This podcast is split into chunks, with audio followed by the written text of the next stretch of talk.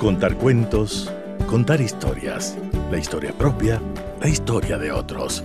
Desde este momento en Radio Sucesos, Déjame que te cuente. Déjame que te cuente. Un programa conducido por Gisela Echeverría Castro.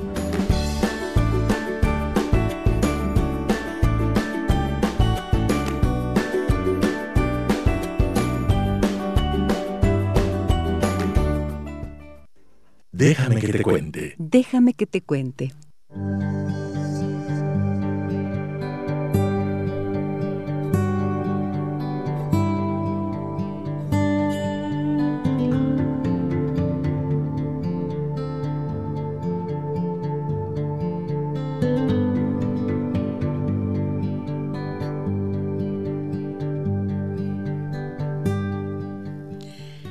Amigas y amigos de Radio Sucesos, muy buenos días, bienvenidas y bienvenidos a nuestro programa. Para mí siempre es una alegría reencontrarme con todos ustedes a través de 101.7 FM. Mi saludo cordial también en esta mañana a todas las personas que nos escuchan en www.radiosucesos.fm y a quienes se conectan con nosotros en Facebook, en la página Giselle Echeverría Castro Allí siempre hacemos nuestra transmisión en vivo y esta mañana estamos con el doctor Federico Zambrano, médico alternativo, hipnoterapeuta, especialista en hipnosis de psicología profunda. Con él vamos a hablar acerca de qué pasa cuando minimizas los problemas. Bienvenidas y bienvenidos.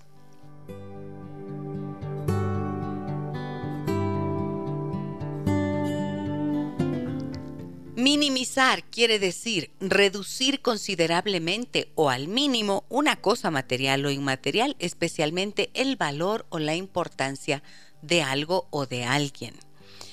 ¿Y qué pasa cuando acostumbramos a hacer algo como eso?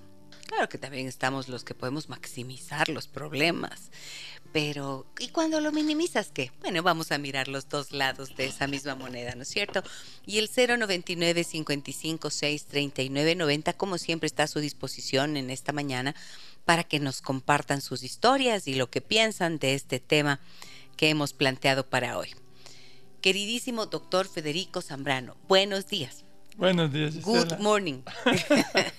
¿Cómo está usted? Bien, feliz de estar con ustedes. Siempre para mí es grato compartir con ustedes, con esta audiencia linda, pues y con esta anfitriona de lujo que tenemos aquí. Muchísimas gracias, mi querido Doc. Sabe cuánto le quiero y cuánto agradezco su presencia.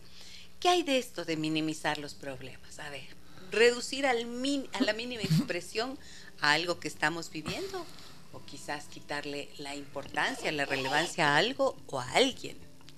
Sí, en realidad el término minimizar eh, para mí era como algo desagradable, ¿no?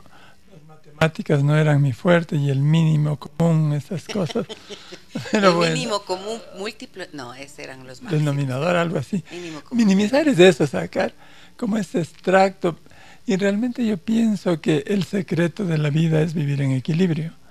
Y el vivir en equilibrio es darle a cada cosa la importancia que tiene, nada más ni nada menos.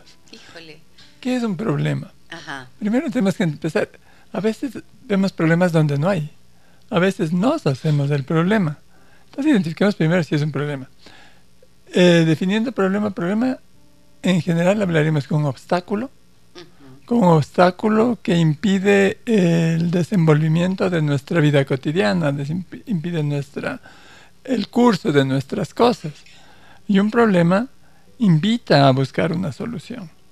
Entonces, si es que realmente ese suceso está constituyendo un obstáculo para mi vida cotidiana, preguntamos si se constituye un obstáculo o yo le estoy haciendo un obstáculo. Un problema. A ver, un problema empieza siendo realmente algo que podría ser pequeño. Puede ser una dificultad, algo que uno considera un impedimento, ¿verdad? Y si no se resuelve en ese momento, si no se resuelve, digamos, oportunamente, entonces puede ser que se enrede un poco más y empieza a convertirse en un problema, ¿sí o no? Sí, pero a veces hacemos los problemas en realidad. ¿Cómo sería eso? Por ejemplo, veo que salgo de la casa y un vecino no me saludó. Y entonces yo me empiezo a pensar, tiene algo contra mí, ¿qué le hice? ¿Qué? Y capaz que el vecino estaba distraído nomás. Mm. Entonces yo hago los problemas. Y en casa mucho más frecuentemente, ¿no es cierto? No, es que ahora mi hijo me contestó de una manera rara, él no es así. Y el hijo puede estar preocupado por un montón de cosas. Yo estoy buscándole y empiezo a decirle, ¿qué te pasaba? ¿Por qué me saludaste así de mañana? No, mamá, no pasó nada, estaba solo medio pensativo. No, no, tienes que decirme, si te hice algo, dime. Estoy creando el problema ese rato.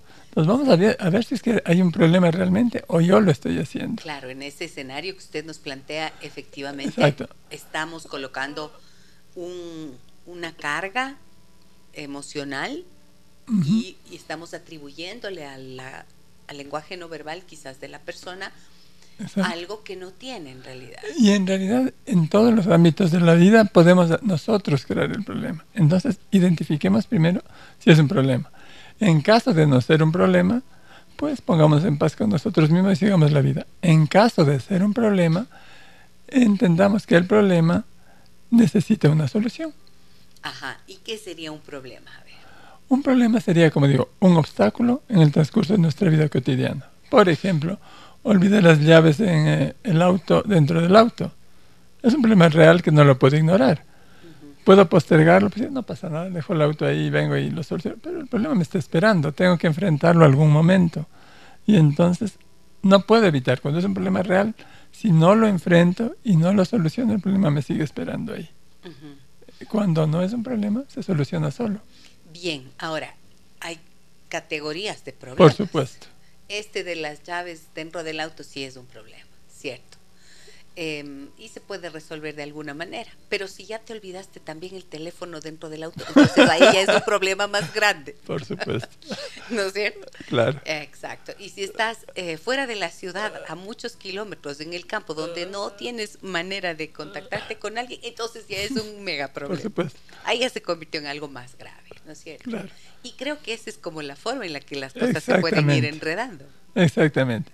Pero todo problema exige una solución. Y la solución, de acuerdo a, lo que vivamos y a nuestra experiencia, es más o menos complicado. Pero que es real es que después de solucionar ese problema ya tenemos más experiencia.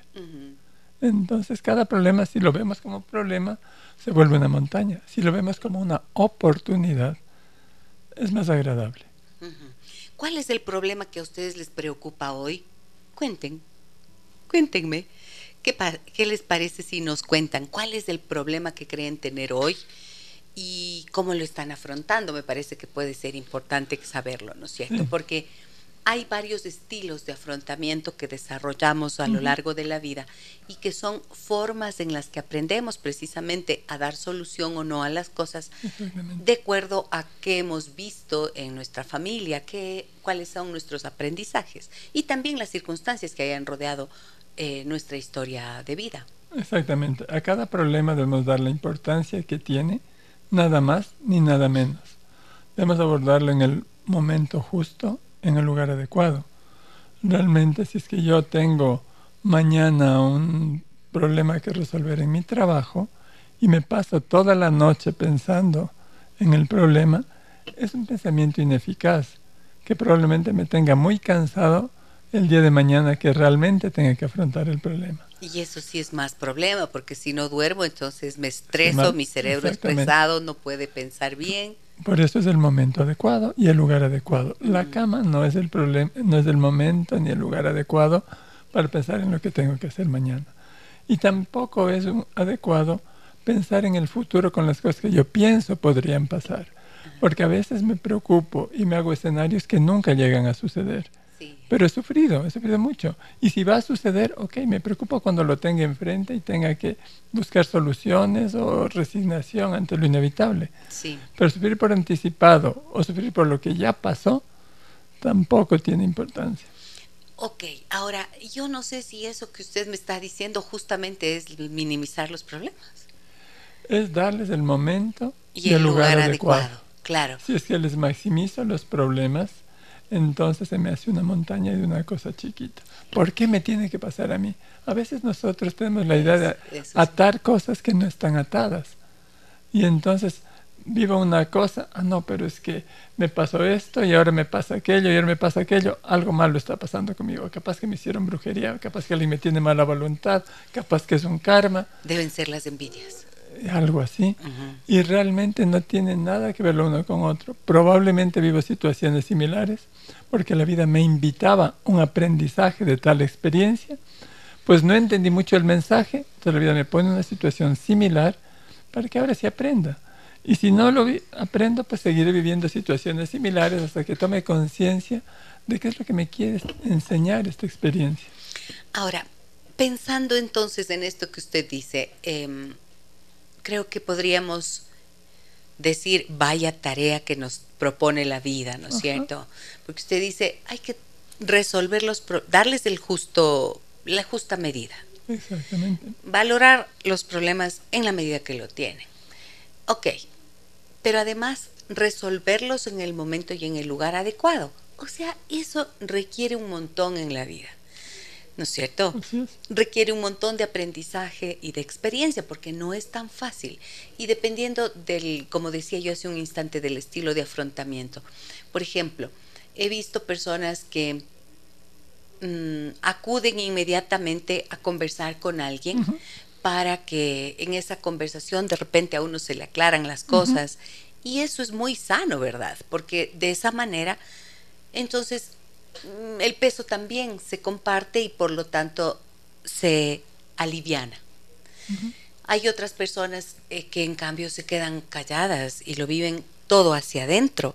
Y mientras están en ese silencio, el miedo, por ejemplo, se apodera de ellas.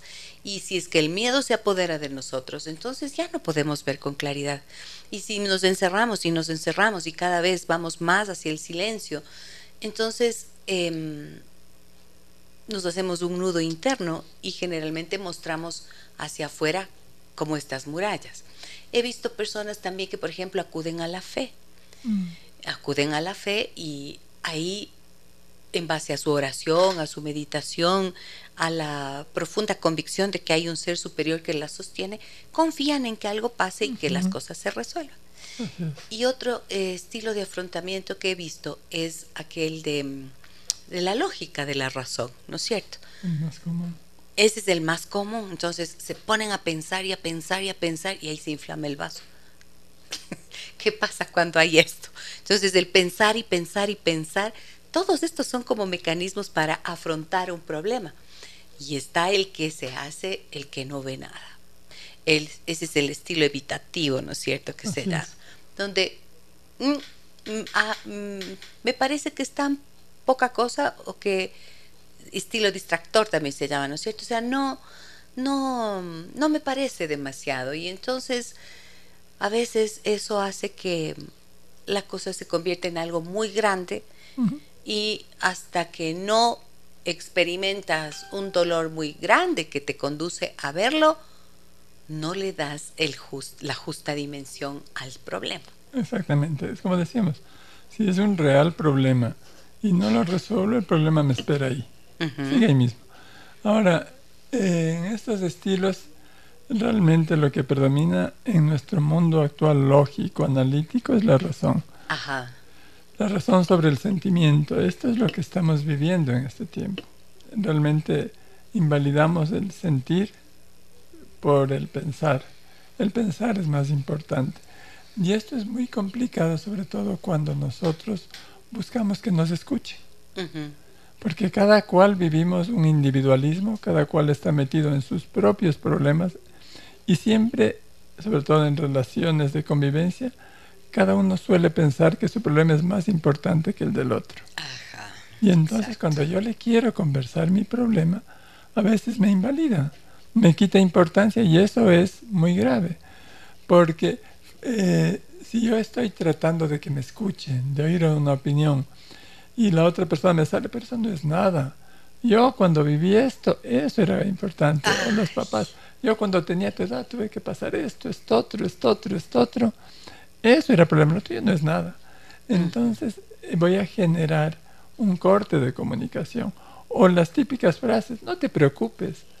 Es fácil decirlo, pero la persona está viviendo toda una catarata de cosas de relación de un hecho. Exacto. O decirle, no es nada, estás exagerando. No Diana, te preocupas, así. mismo es la vida. Eh, así es la vida. Son cosas que realmente no le hacen ningún bien. Si queremos darle un mensaje positivo, estamos haciendo todo lo contrario, porque esa desesperación, esa depresión que puede tener la persona ante aquello que está viviendo, al no sentirse escuchada, puede transformarse en agresividad en agresividad por la bronca de que no me escuchan. A ti que te quiero, a ti que vives conmigo, a ti que espero que me comprendas, ahora me estás como ignorando. Y también es la manera de ignorar a los que nos rodean, que nos cuentan sus problemas y seguimos viendo la televisión, seguimos viendo el celular o pues le contamos cualquier cosa que nada tiene que ver con el problema que están viviendo. Entonces, ahí minimiza el problema el otro. Y eso es una de las cosas más exasperantes que pueden existir, sobre todo cuando son problemas reales, como usted decía. Exacto. Problema real. Nuestro hijo está empezando a consumir drogas. No sé. ¿Ah? ¿Qué? No ha de ser. No. ha de ser, ¿no? Así mismo, son cosas de la edad, ya le ha de pasar, verás. ¿no? Eso es minimizar un problema. Entonces, ¿qué pasa cuando haces eso?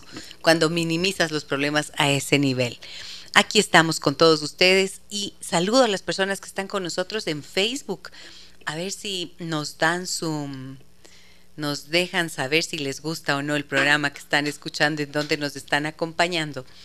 Déjennos ver sus corazoncitos, los likes. Aquí es muy agradable poder verlos y saber que están con nosotros. Voy a ir a una pausa comercial, amigas y amigos. Regreso enseguida con el doctor Federico Zambrano. Hablamos en esta mañana de qué pasa cuando minimizas los problemas. Déjame que te cuente un encuentro que nos humaniza.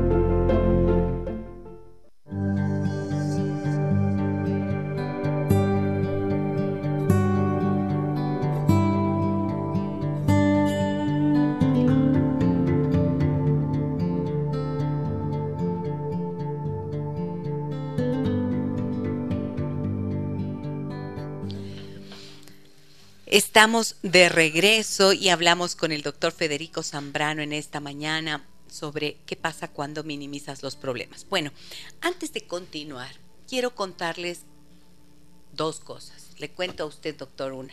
A ver. Le cuento que este día sábado próximo, este próximo, ¿qué día es? ¿Qué fecha cae? 25. Este sábado 25 de noviembre. Eh, tendré el gusto inmenso de compartir con la, gracias a la invitación de la Asociación Brasilera de Terapia Familiar, participaré en un simposio internacional al que han sido invitados eh, varios terapeutas del mundo sistémico de Iberoamérica. Y me han hecho la invitación para hablar del tema este importante con el que yo vengo trabajando hace tanto tiempo y la investigación que tengo sobre el abuso sexual en la era digital la nueva pandemia. Este lo presenté en Costa Rica en el mes de julio de este año y gracias a esa presentación me invitan al Congreso Brasilero. Entonces voy a estar ahí compartiendo esto. ¿Qué le parece? Realmente. Gracias, mi doc. Hermoso les cuento, les comparto, porque algún día tenemos que hacerlo aquí. Este tema no lo he presentado todavía aquí en ningún lugar, así como con, este nombre y con todo el trabajo que, conlleva, porque hago ahí un análisis de la importancia que ha tenido los discursos mediáticos y el sexismo en los medios de comunicación mm. eh, y cómo eso se ha traducido en comportamientos de riesgo en niños y adolescentes, además del consumo de pornografía y cómo este ha incidido en el incremento del abuso sexual a nivel de los hogares. Entonces, bueno, eh, me han hecho esa invitación y sí quería compartirlo con ustedes porque la alegría, la, la motivación, yo creo que merece ser compartida. Entonces, lo cuento. Felicitaciones de nuevo. Gracias, mi doc. Muy bien. Segunda cosa que quiero contarles el próximo día 16 de diciembre, en cambio, nos hemos organizado con el doctor Federico Zambrano para ofrecerles a ustedes un taller hermoso de cara al 2024. Se llama Liberando, Libera tu camino hacia el 2024. libera tu camino hacia el 2024. ¿Qué impedimentos sientes actualmente que tienes y o te asusta mirar al 2024 porque de repente ves solo una nube negra allí? Nos vamos a juntar con el doctor Federico Zambrano desde las 9 de la mañana del día 16 hasta las del día 16 de diciembre hasta las 4 de la tarde. Tenemos una jornada linda con coffee break, con almuerzo y vamos a hacer un montón de cosas eh, bellísimas para poder soltar los miedos, mirarnos a nosotros mismos, encontrar la sabiduría que está dentro de nosotros y caminar hacia el 2024 libres de esos pesos. Por eso el taller se llama Libera, libera tu camino, liberando. No, qué feo que es, no se usa gerundio en los títulos. no se usa el gerundio en los títulos. Libera tu camino hacia el 2024. Personas que quieran eh, participar, como siempre, el 099 556 3990 está desde este momento ya a su disposición para las inscripciones. Muy bien, ahora sí, recuperamos nuestro tema. ¿Qué pasa cuando minimizas los problemas? Y aquí lo que quería decir es que, mm, ah, sí, quiero compartir mensajes, mensajes que nos llegaron ya. A ver, me dicen, buenos días, eh, doctora, excelente tema el de hoy. Mi pareja es de las personas que minimizan los problemas. No sé hasta qué punto esto sea bueno, ya que en ocasiones nos ha ayudado a tranquilizarnos un poco, pero en otras ocasiones nos ha causado más ansiedad y problemas. Déjenme que les cuente, él perdió su trabajo hace ocho meses y hemos vivido de los ahorros. Sin embargo, estamos por perder la casa y él es como que decidió hacer a un lado todo lo que está pasando. No sé cuál es la manera correcta de actuar. Mira, gracias, no me dicen el nombre. Eh, Lorena le voy a decir a esta amiga que nos ha escrito, ¿ok? Mire, doctor, ahí está un caso clásico de minimizar. de minimizar y lo grave que puede llegar a ser.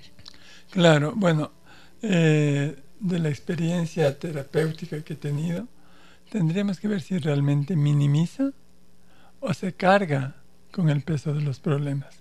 Hay muchas personas, sobre todo responsables de hogar, jefes de familia, que para no preocupar a quienes viven con él, minimiza externamente los problemas, pero internamente vive su infierno. Entonces habría que ver cuál es la situación. Obviamente hay problemas que podemos enfrentarlos y resolverlos.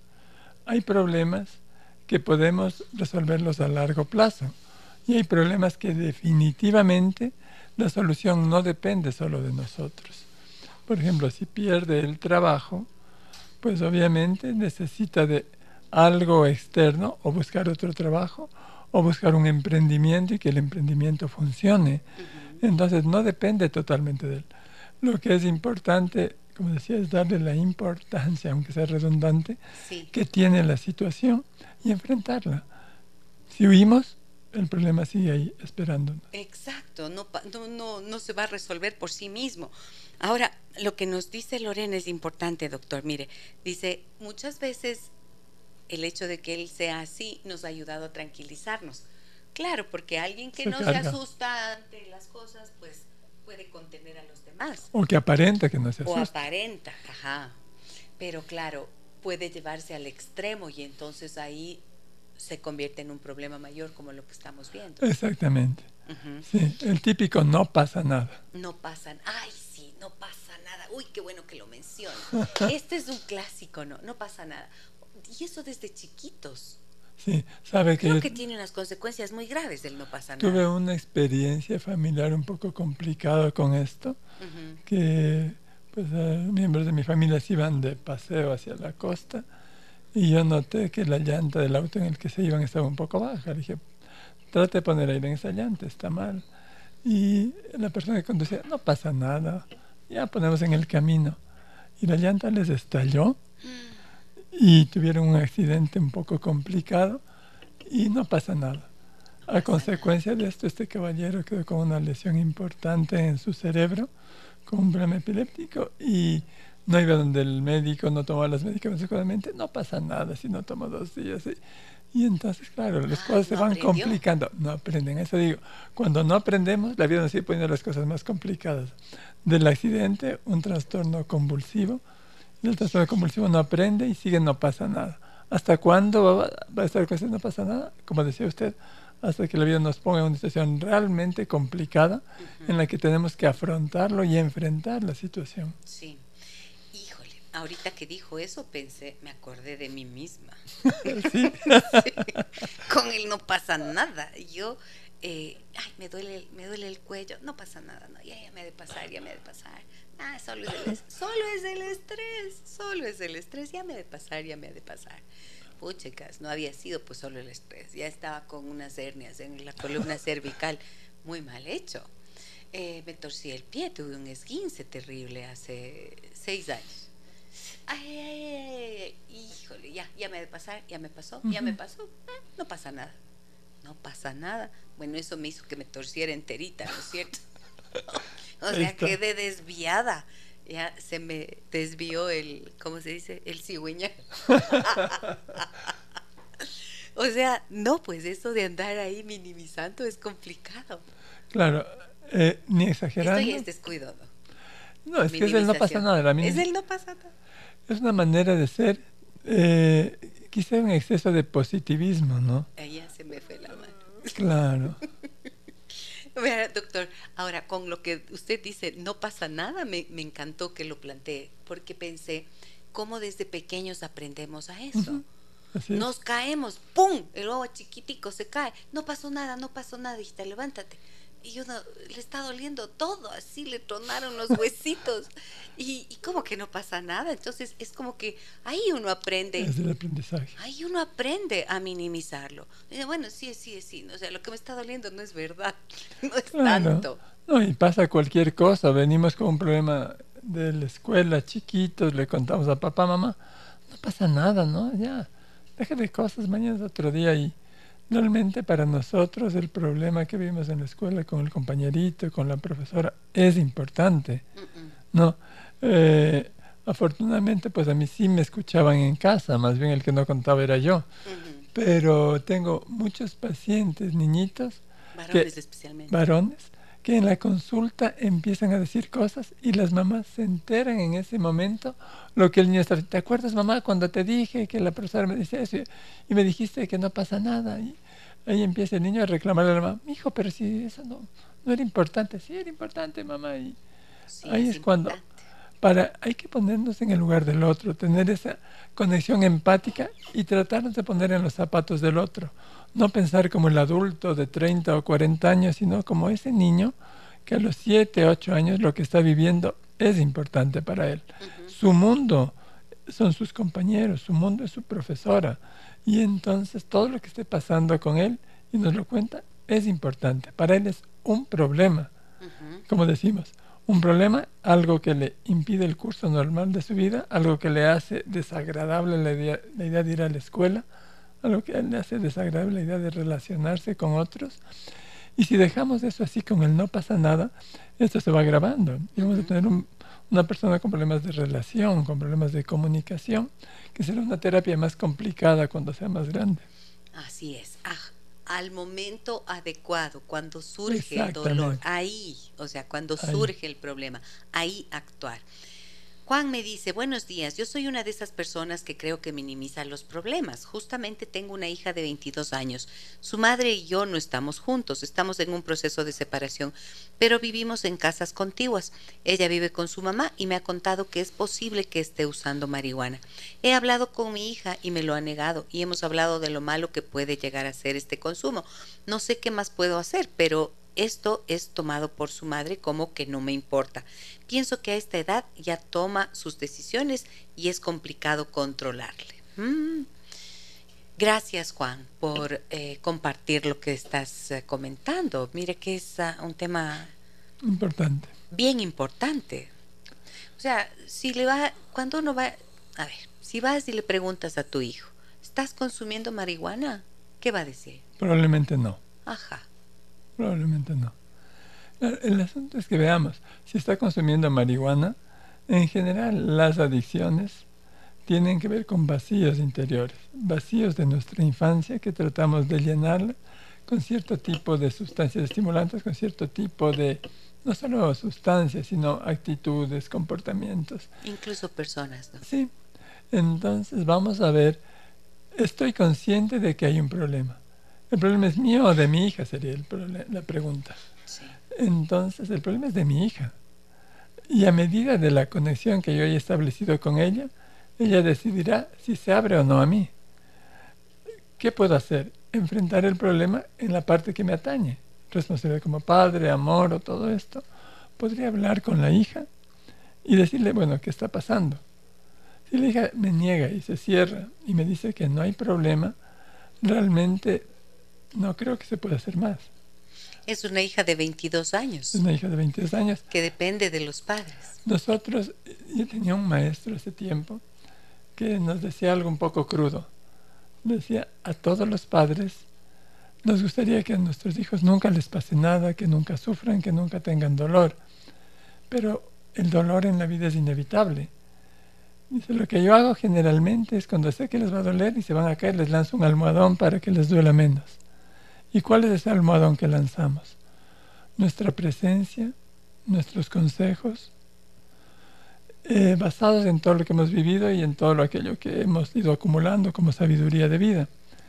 Pero una persona adulta, ya de 20, 22 años, es libre o no de tomar aquello que le damos. Y si lo toma, le acompañamos en todo lo que nos sea posible. Si no lo toma, también es bueno respetar el camino y la decisión de cada ser humano. Podemos aprender, como lo he dicho tantas veces, por amor o por dolor. El amor, alguien que ve más que mí me dice algo con amor y posiblemente me evita un sufrimiento. Me dice, no metas el dedo en la llama.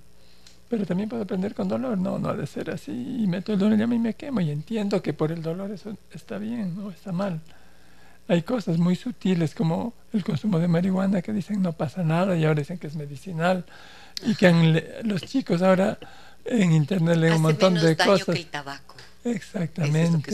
no da dependencia, que es medicinal, yo lo controlo, eh, me da un estado agradable que no es malo. La cantidad de explicaciones que dan, que ahora los adultos dicen, no sé qué decir si mi hijo me dice todo esto y en serio me mostró unos artículos que dice así. Entonces realmente es complicado. Yo lo que les suelo decir a los chicos cuando vienen a consulta con los padres y me plantean estos temas y dicen eso, es ¿y cuál es la enfermedad que tú tienes? Cuando me dicen que es medicinal. Digo, ¿y cuál es la enfermedad que tú tienes? Y lo que tú fumas es CBD, porque la versión eh, adecuada para calmar dolores y proporcionar relajación es el CBD que no es la marihuana, o sea, es la planta de marihuana, pero tiene un proceso químico, pues que no tiene, que no es adictivo. Así es. Entonces, claro, poder tener estos argumentos sí es importante, ¿no? Claro. Para que los chicos eh, no se sientan tan poderosos eh, eh, sustentando algo que aparentemente es válido para todo el mundo. Pero ¿por qué? ¿Cómo así necesitas que tu cuerpo tenga esta estimulación? ¿Cuál es el dolor que tienes debajo que estás tratando de encubrir con esto, verdad? Y a nuestro amigo Juan, que el hecho de acercarse a su hija y abrirse.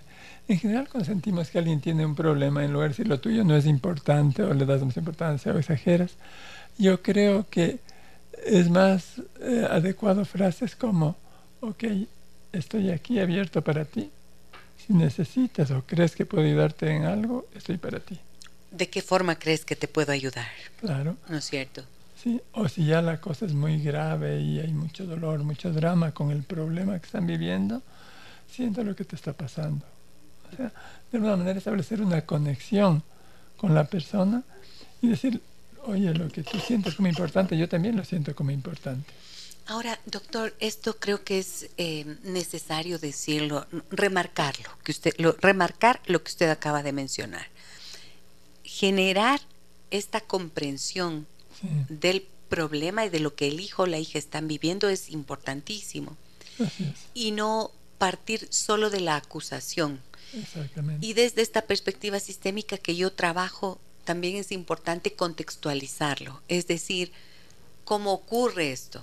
¿Cuáles son esos vacíos que usted mencionaba hace un instante que pueden haber quedado en los hijos, cuáles son esos modelos de relacionamiento con las sustancias que pueden haber estado presentes en la familia y que ahora los hijos adoptan, para comprender eso y no ver al hijo como el problema. Nosotros decimos, el problema es el problema.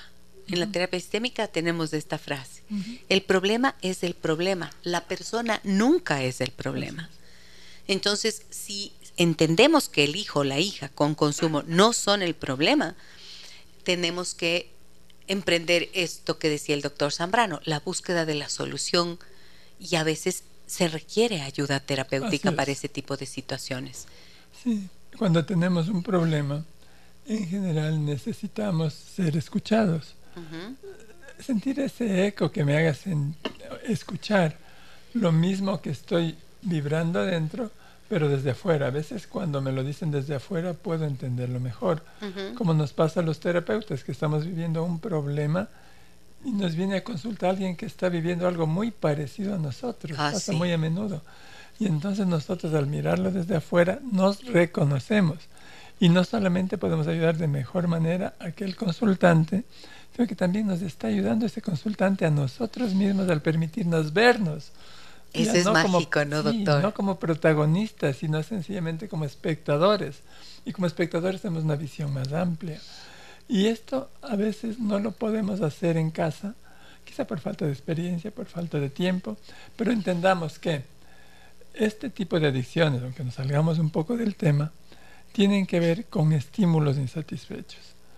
Cuando somos chiquititos, eh, el primer año de vida, un poquito más, nosotros empezamos a experimentar el mundo y experimentamos el mundo a través de nuestros sentidos.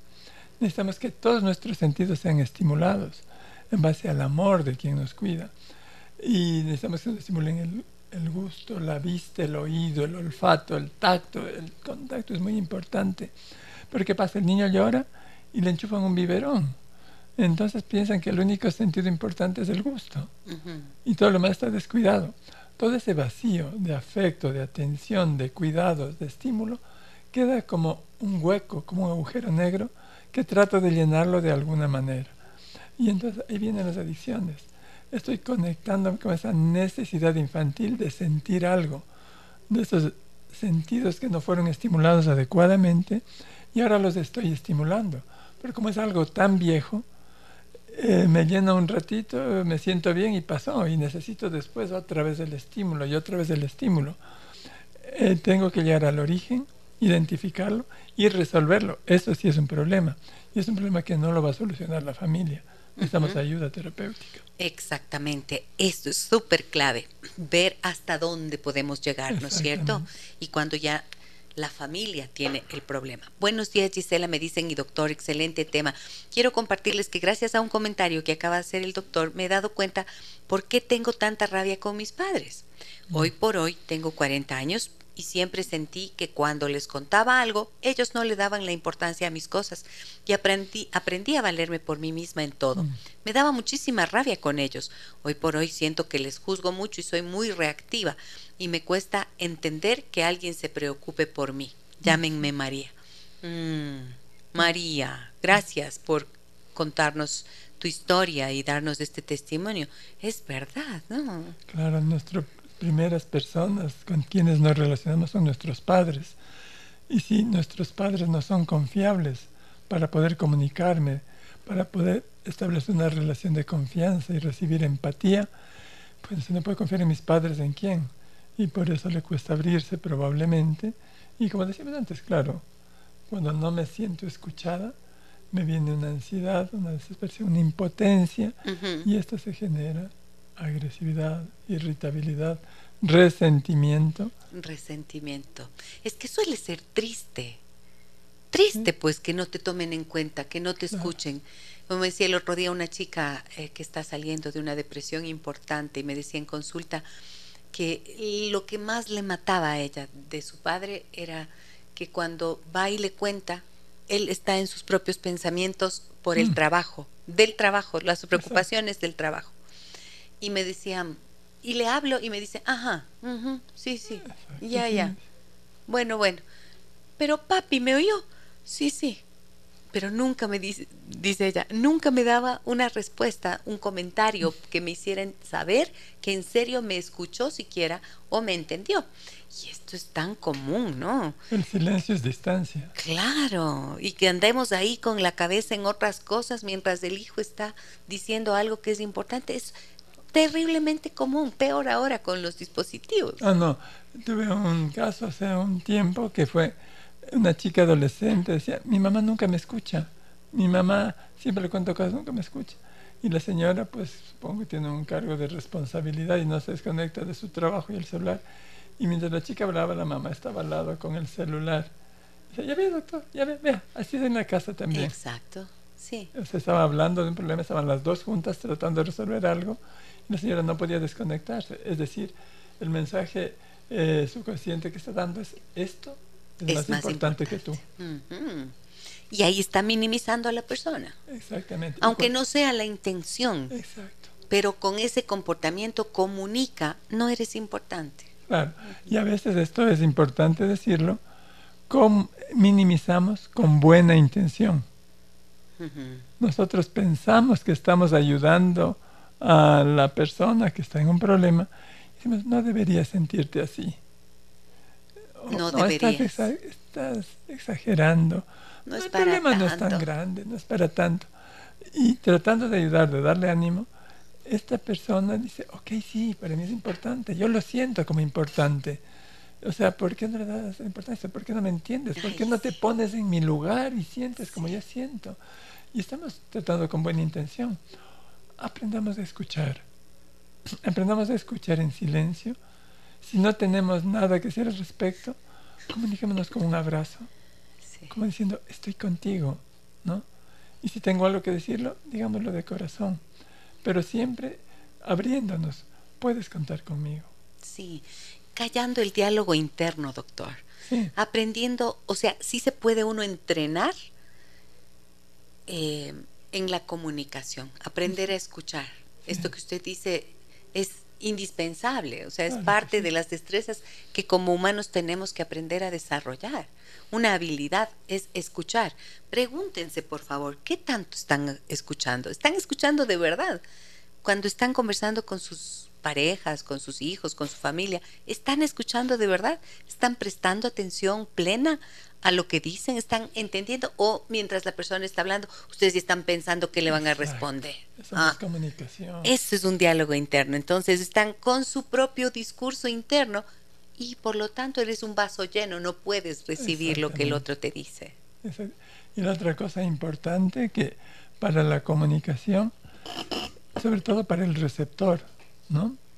Quien está escuchando el problema o el diálogo del otro, Nadie es comparable con nadie. Si tú viviste algo similar o peor y lo resolviste de buena manera, pregúntate primero si tú y la persona con quien hablas son iguales. Probablemente la respuesta es no.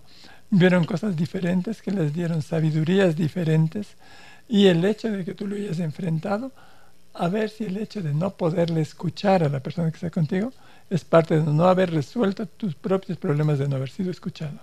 Y claro. Si no fui escuchado, ¿cómo aprendo a escuchar? Exactamente. Ajá. Bueno, miren cuántas cosas tenemos que aprender. Para eso es la vida. Ese es el camino de la vida. Definitivamente esto que nos dice el doctor Zambrano siempre es eh, sabiduría pura, ¿no es cierto? Lo que vivimos es una escuela de puro aprendizaje y de puro aprendizaje. Muy bien. Voy a ir a la pausa comercial. Regreso con más mensajes que tengo. Gracias a ustedes por su confianza, por escribirnos. Gracias a quienes están con nosotros en Facebook. Voy a saludar a algunas personas que están por aquí. Gladys de la Cruz, Marcelo Eduardo, que me dice felicitaciones, muchísimas gracias. Juanito, Edith, Mayra, Mayra, dos Mayras. Mayra Ortiz, Mayra Zarzosa, un abrazo. Araceli, gracias a ustedes por acompañarnos. Voy a la pausa comercial, como les digo, regresamos enseguida. Déjame que te cuente un encuentro que nos humaniza.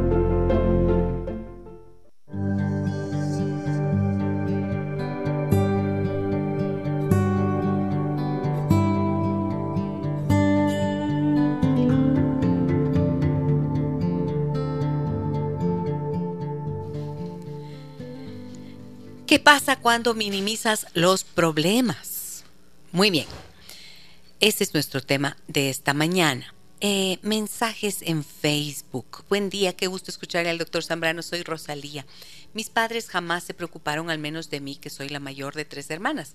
Si me dolía una muela, me decían, hazte ver, a dos cuadras hay un odontólogo. Yo tenía unos 12 años. Jugando con mi hermana menor, me rompí la cabeza y me dijeron que vaya al centro de salud y sangraba. Y así fui y me cogieron tres puntos. Habré tenido solo 11 años. Bueno, esto ya es el extremo de la minimización, yo diría. Esto ya se llama negligencia. Por supuesto. Claro. el asunto es que, Rosalía, tú escogiste los padres que necesitabas. Es duro saber eh, aceptar esto. Pero muchas de las fortalezas y cualidades que tienes ahora los fuiste forjando en base a las experiencias a las que te invitaba la vida a través de tus padres. Te enseñaron a ser fuerte, y no sé qué circunstancias de vida te habrá tocado vivir, pero lo cierto es que te prepararon para eso. Ahora, lo que a mí me parece importante es que ella va, habrá, en base a esas durezas, a ese rigor de la vida, uno desarrolla efectivamente esas capacidades que usted dice, ¿no es cierto? Y hay que enfocarse en eso. Pero sí es verdad también que duele, a ver, reconocer lo que se vivió. Ah, no, por supuesto, pero no podemos hacer nada con el pasado. Podemos sacar el resultado, es decir, tuvimos una siembra con heladas, con tormentas, con sequía, pero sacamos frutos. Entonces no podemos cambiar las condiciones del pasado, de lo que fue nuestra siembra, nuestro cuidado, pero sí valorar la cosecha, ¿Qué es lo que podemos hacer ahora si sentimos que hay rasgos o restos que todavía nos complican la vida en base a lo que vivimos, hay que abordarlos, hay que tratarlos y solucionarlos, pero para magnificar nuestro presente. Entendamos que igual que no puedo preocuparme la víspera por algo que está por suceder el día de mañana, tampoco puedo anclarme a un pasado que me limita la vida y me pone una carga de resentimiento, de frustración, de añoranza de lo que pudo ser y no fue. Sencillamente tomemos lo positivo y si hay algo que sanar, sanémoslo.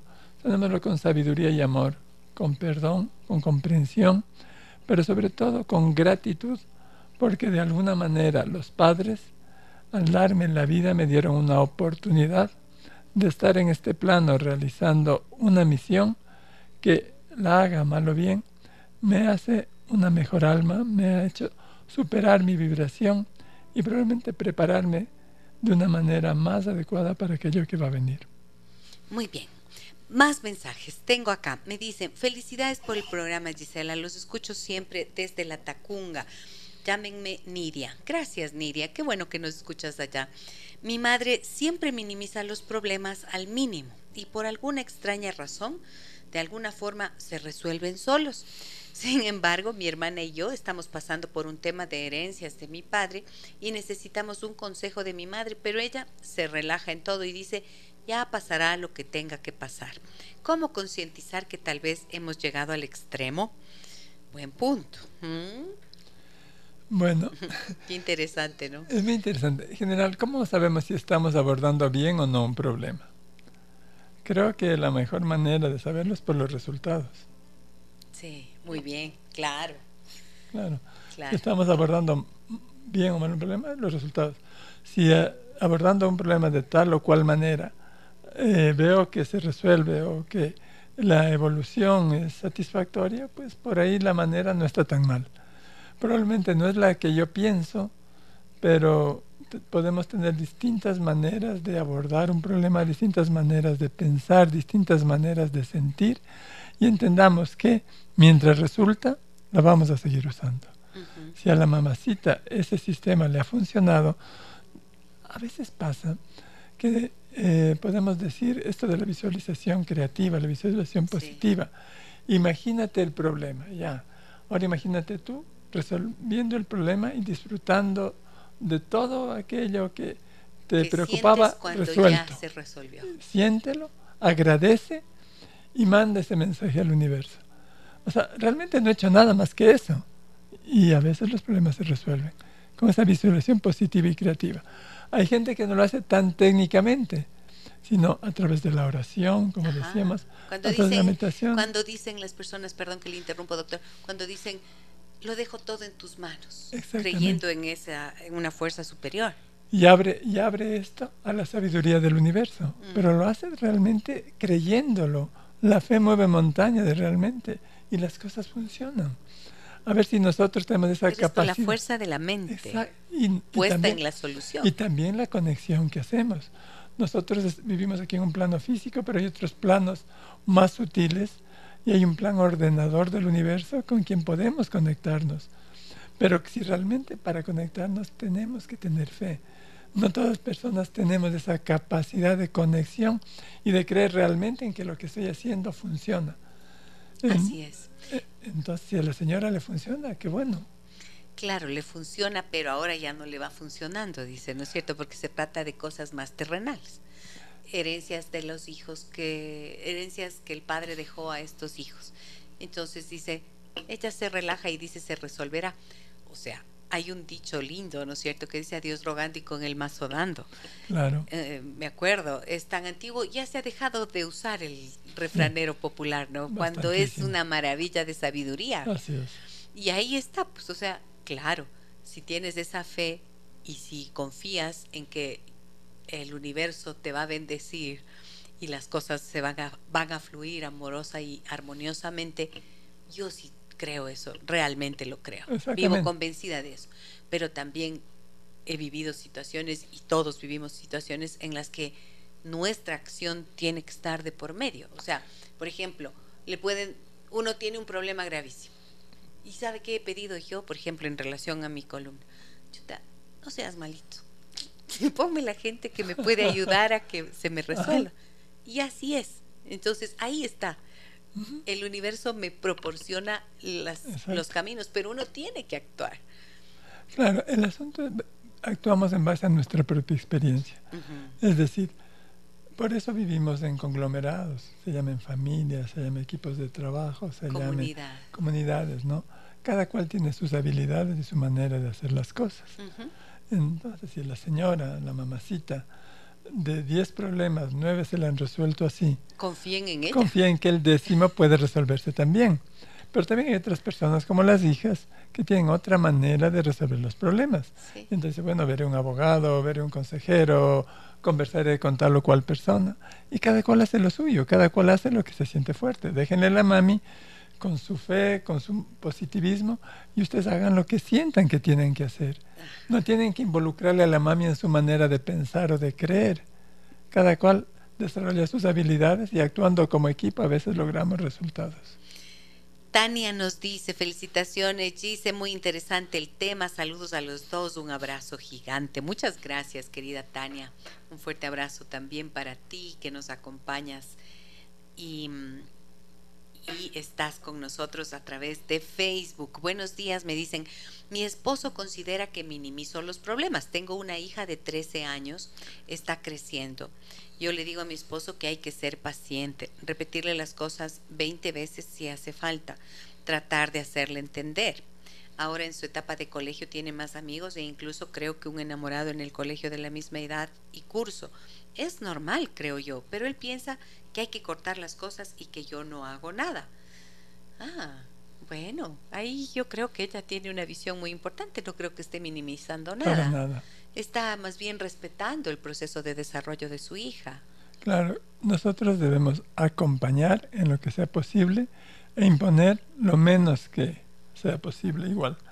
Una persona que está creciendo, entendamos que por desarrollo psicológico los padres vamos perdiendo importancia a partir de los 10, 11 años de los niños, los padres dejamos de ser ídolos y los chicos empiezan a buscar nuevos ídolos, que pueden ser profesores, cantantes, artistas, y, y entendamos que los papás lo que debemos mantener es esa comunicación, esa conexión, esa confianza de saber qué pasa con nuestros hijos.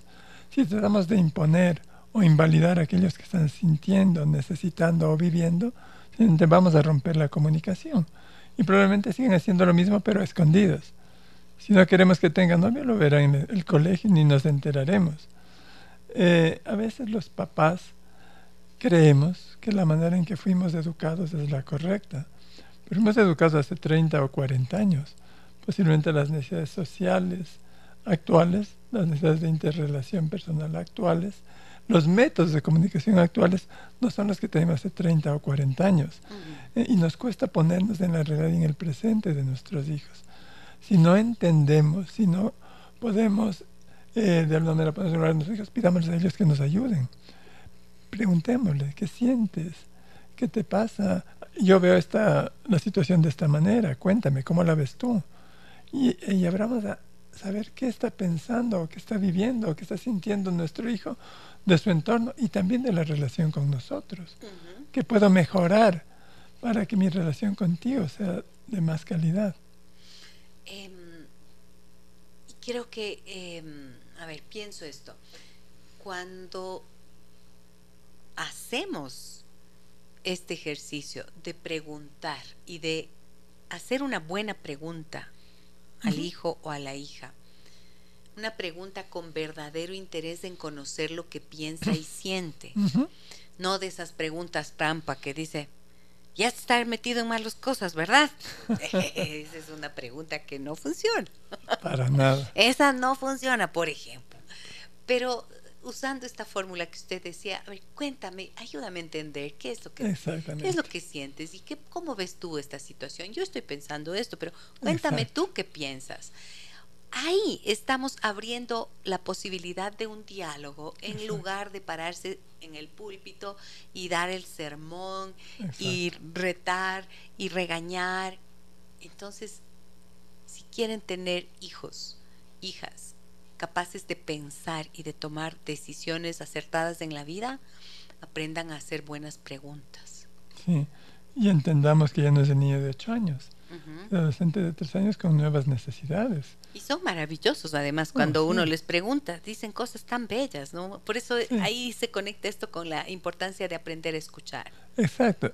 Y en realidad voy a entender, si es que le pregunto y escucho, voy a aprender con quién estoy hablando, voy a aprender quién es mi hijo ahora. Ya no es el niño de ocho años, ya es otra persona, posiblemente con otro pensamiento, con otras inquietudes. Y cuando yo quiera imponerle cosas o aconsejarle cosas que sería más sano, sabré exactamente con quién estoy conversando. Muy bien. Me dicen por aquí, buen día. Eh, así es. A ver, así estoy. Tal vez no lo demuestro. No tengo trabajo y esto está ocasionando problema con la familia. Ya me dijeron que no hago nada porque ahora no aporto económicamente. Ahora estoy en casa con mis hijos y la casa y eso aparentemente es no hacer nada. Eso molesta y duele, nos dice Edith. Bueno, ahí esto ya no es minimizar, esto se llama descalificar. Edith, esto es, cuando alguien te dice, bueno, invalida, ¿no es cierto? O sea, no le da el valor que tiene el trabajo que ella está haciendo, pues ahí está descalificándola. volvemos a esto, en nuestro tiempo actual la razón pesa más que el sentimiento. Y todo ese cuidado y toda esa contención que se está dando a los hijos, todas esas atenciones al esposo, teniendo la comida lista, la casa arreglada, y es, trabajo, es trabajo y es un trabajo fuerte, no remunerado. Valoramos todo el trabajo en relación a réditos económicos. Y hay cosas que hacemos que cuesta esfuerzo, no dan réditos económicos, pero son tan importantes en la vida de cada ser humano que si no habrían esos pequeños esfuerzos no pagados, realmente ninguno de nosotros seríamos lo que somos. Claro, o sea, ahí yo creo que es importantísimo que tú puedas comunicar ese malestar que sientes, Edith. Decir, o sea, sí es verdad que ahora no estoy haciendo una producción económica fuera de casa, pero sí estoy trabajando en la casa. ¿Y, si, ¿Y qué pasaría si yo dejara de hacer este trabajo? Claro, porque en serio, ¿no? Cuando, ¿Qué pasa si una mamá, una mujer que trabaja en casa al cuidado de los hijos, está a cargo de todo, deja de hacer ese trabajo? A ver, ¿qué pasaría? No, ¿y qué pasa con los hijos? ¿Quién lo hace? Eh, en general yo he tenido pacientes que papá y mamá trabajaban y suelen decirme los adultos que cuando eran chicos se sentían muy solos. Y son personas que sufren soledad, sufren de abandono, sufren de un montón de cosas que tratan de llenar ahora. Y volvemos a mismo, los vacíos, que eh, en realidad podían tener una muy buena situación económica porque los dos padres aportaban, pero emocionalmente había una carencia, había una pobreza adentro y esas carencias no se compensan. Necesitan mucho trabajo eh, terapéutico a veces, porque por sí solo, eh, por más amor que me dé, ese vacío que quedó en la infancia es un agujero negro. Así suele ser. Entonces, qué bello poder valorar esa presencia de la madre ahí. Ay, Diosito, no ven, no ven. Me dicen, gracias por el tema de hoy. Qué temazos que abordan en el programa. Me encanta la manera tan sutil con la que el doctor explica todo. Pienso que si le quitamos importancia a los problemas por un falso positivismo, tal vez lo que suceda es que el problema se haga más grande. Efectivamente. Wow, me dicen, qué gusto escuchar tanta información y sabiduría. Se dice, entre comillas, que somos como un grano de arena junto a la inmensidad de la energía creadora del universo. Qué bello, ¿no? Un abrazo fraterno para todo el equipo, me dicen aquí. Muchísimas gracias por su mensaje. Me dicen, quedé, me quedé con una inquietud cuando hablaron de la chica que al parecer consume marihuana y el padre no sabe qué hacer luego de haber hablado con ella y que lo negara. ¿No será minimizar el problema pensando que ella es adulta y que es una decisión de ella, como dijo el doctor? Entiendo que ella depende todavía de sus padres, por lo que también involucra a los padres. Pues desde mi punto de vista, sí, Sí, involucra a los padres. Si tienes un hijo de 22 años que vive bajo tu techo, es dependiente económico, respetas sus decisiones, pero también tienes la obligación de dar tu punto de vista y hacer lo necesario para ayudar a que eso se resuelva. Hasta ahí. Hasta ahí. Pero la decisión la tiene ella. Eh, ¿Qué podemos hacer? Que esté tan grave para internarla, para hospitalizar una clínica de rehabilitación, son decisiones extremas. Y realmente tenemos que medir muy bien esto. Porque, como digo, la justificación que se dan ellos de que la marihuana no es problema, a veces nosotros satanizamos el consumo de drogas, ¿no? Y hay gente que lo consume de manera social, pero encontró un cigarrillo de marihuana. Y esto no necesariamente es una adicción. Cuando hay una adicción sí tenemos que ponerle importancia y muchas veces, como digo, hospitalizar, porque realmente la persona ya no puede vivir sin esta dependencia. Por eso es tan importante que se pudiera abrir el diálogo, ¿no es cierto? Ah, pero necesita de la otra persona. Saber exactamente hasta dónde es, si es que es ese uso recreativo que suelen decir los chicos. Claro, los chicos de y los, grandes también. los chicos de 16, 17 años, si no quieren ayuda, no les dan. A mí me han llevado chicos por adicciones y ¿por qué estás aquí? Porque me trajo mi mamá. Y son chicos súper cerrados que no colaboran, que no dicen nada, porque ellos no están de acuerdo, ellos no se sienten con un problema, ellos sienten que lo que hacen es normal, que todos sus compañeros lo hacen, que él consume menos que fulano y que... Entonces realmente tenemos que ponernos en el lugar del otro. Es escucha empática. Es, sí, la escucha empática. Y también verlo de esta forma que yo eh, eh, creo que lo mencioné, ¿verdad? Verlo como un problema de la familia. Así es. Verlo sistémicamente, o sea, la familia funciona como un sistema, quiere decir que cada uno actúa y su actuación ejerce una influencia sobre el otro. Y las experiencias familiares tienen una repercusión especialmente en los hijos, o sea, las experiencias de la vida de la pareja tienen repercusiones fundamentalmente en los hijos. Los hijos con ese comportamiento muchas veces lo que están haciendo es es como si fueran los voceros del malestar. Exactamente. O sea, ellos denuncian con ese comportamiento, no con las palabras, pero están diciendo algo no está funcionando bien. Y ahí es por eso que nosotros decimos resuelvan como familia. Y hemos visto como muchas cosas que, que parecen no tener solución. A veces en una sesión de familia, cuando están todos los miembros, se destapan unos nudos impresionantes. No es sencillo, no es que en una sesión se resuelve mm. todo, ¿no es cierto? Son procesos de terapia. Pero la búsqueda de la ayuda cuando las cosas se van de las manos es en lo que siempre estamos de acuerdo, ¿verdad, doctor? Sí, y el otro asunto en el caso de las adicciones, como hablamos, es un vacío. Y el asunto de la adicción de la marihuana es una fórmula para llenar el vacío, pero de seguro esta persona tiene otras manifestaciones que nos hablan de su vacío. Y probablemente, como causa un poco de vergüenza, de estigma social el hecho de consumir cierto tipo de sustancias, posiblemente con los otros aspectos que me están manifestando el vacío, sí podemos abordar. Y como el vacío es uno solo, a veces abordando otro de los aspectos visibles podemos sanar todo. Muy bien. Me dicen también, buenos días, les los felicito porque sin ustedes darse cuenta, están tomando un tema que abre muchos subtemas que sirven para valorar la vida, los hijos, los problemas y más que nada darle la prioridad a quien se le debe dar. Esto de acuerdo a su fe, su confianza. Virginia. Muchísimas gracias, Virginia. Qué bello este mensaje para que podamos cerrar el programa. Vamos a les voy a dejar con una canción, porque ahora me toca salir puntualita. Me han dicho, ya me han advertido. Eh, podemos dejar con esta canción de la Kenny, Kenny Rodríguez es. Remamos, Vini. Todos remamos, ¿sí o no? Así es. Hacemos lo que podemos con la conciencia que tenemos. Vernos también con compasión creo que es útil, doctor. Por supuesto, por supuesto. Vernos y ver a No con lástima, sino con amor. Y tampoco ser duros con nosotros mismos. Vernos en la justa medida de lo que somos, de acuerdo a nuestra conciencia y a nuestra experiencia. Y si es que hemos estado minimizando problemas, si es que hemos estado minimizando al otro y hemos escuchado este programa, ojalá que sirva como un clink de esos que sirven para despertar la conciencia. Por supuesto, sería buenísimo que pues al menos sirvamos de eso, como el granito de arena que construye la muralla o la pared o cualquier otra cosa.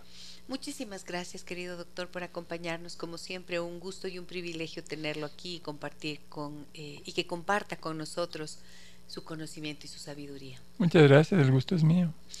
El doctor Federico Zambrano estará con nosotros el día 16 de diciembre, sábado 16 de diciembre poquito antes de las fiestas, ¿no es cierto? Vamos a dedicarnos a liberar el camino hacia el 2024. Libera tu camino hacia el 2024 es un taller presencial que desarrollaremos el día sábado 16 de diciembre junto al doctor Federico Zambrano. Los dos estaremos guiando y conduciendo ese taller, acompañándoles a que ustedes suelten los miedos, se liberen de los pesos innecesarios y afronten y abracen lo que viene, la energía del 2024 con amor y con confianza. Si quieren participar, el 099 556 3990 está desde hoy a su disposición para que puedan inscribirse. Em, los cupos, por supuesto, son limitados, así que pueden empezar desde ya. Les dejo un abrazo muy grande a todas y todos. Mañana estaremos, si estaremos al aire o no estaremos al aire. Parecería que no vamos a estar al aire. No sé decirles. Si es que no estoy, es porque estamos haciendo la transmisión del cambio de mando. Presidente Novoa. Eh, Diosito, por favor, ilumínale ese hombre dale la fuerza y la sabiduría, ¿sí o qué? y a todo su equipo. Solamente tenemos que desear que le vaya bien, porque si a este hombre le va bien, a nosotros nos va bien, a todos. Bueno, si es que no estamos, será por eso y nos reencontraremos el día viernes. De lo contrario, aquí estaremos.